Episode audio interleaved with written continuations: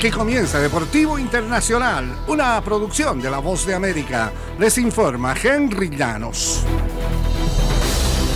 En el fútbol americano de la NFL, Aaron Rodgers está convencido de que se ha mudado al sitio ideal y el nuevo quarterback, mariscal de campo de los Jets de Nueva York, piensa que puede alcanzar grandes logros juntos. Con bombos y platillos, los Jets presentaron el miércoles al cuatro veces jugador más valioso de la NFL en el auditorio del equipo repleto de periodistas, entrenadores y demás personal, rodeado en la tarima por el estratega en jefe Robert Sall y a su izquierda el gerente general Joe Douglas a su derecha. El equipo finalmente oficializó el canje por Rogers momento antes que ingresara al auditorio. Este es un día surreal para mí, dijo el astro de 39 años. Los Jets obtuvieron a Rogers en la quinta selección general y otra de la quinta ronda del draft de este año por parte de los Packers.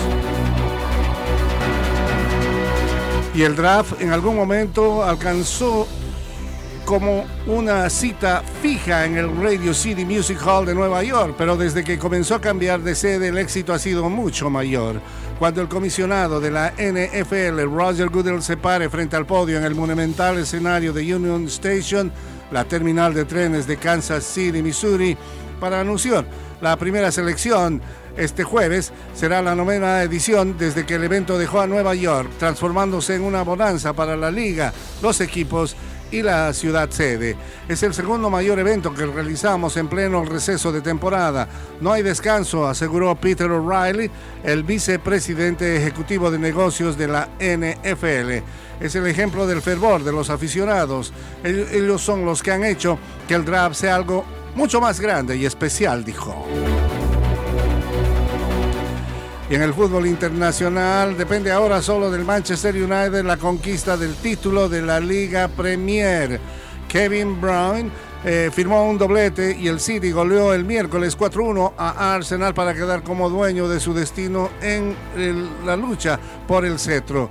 De hecho, el conjunto dirigido por Pep Guardiola luce como un campeón latente tras eh, demoler sin piedad al equipo que ha liderado la liga durante buena parte de la campaña. Arsenal sigue en la cima, pero para el momento en que Erling Haaland cerró la cuenta en los descuentos, las posibilidades de coronación del cuadro londinense parecían rotas en términos efectivos. El City marcha dos puntos detrás del líder de la Premier, pero tiene dos partidos pendientes y parece en camino de coronarse por tercer año consecutivo. Y hasta aquí Deportivo Internacional, una producción de La Voz de América.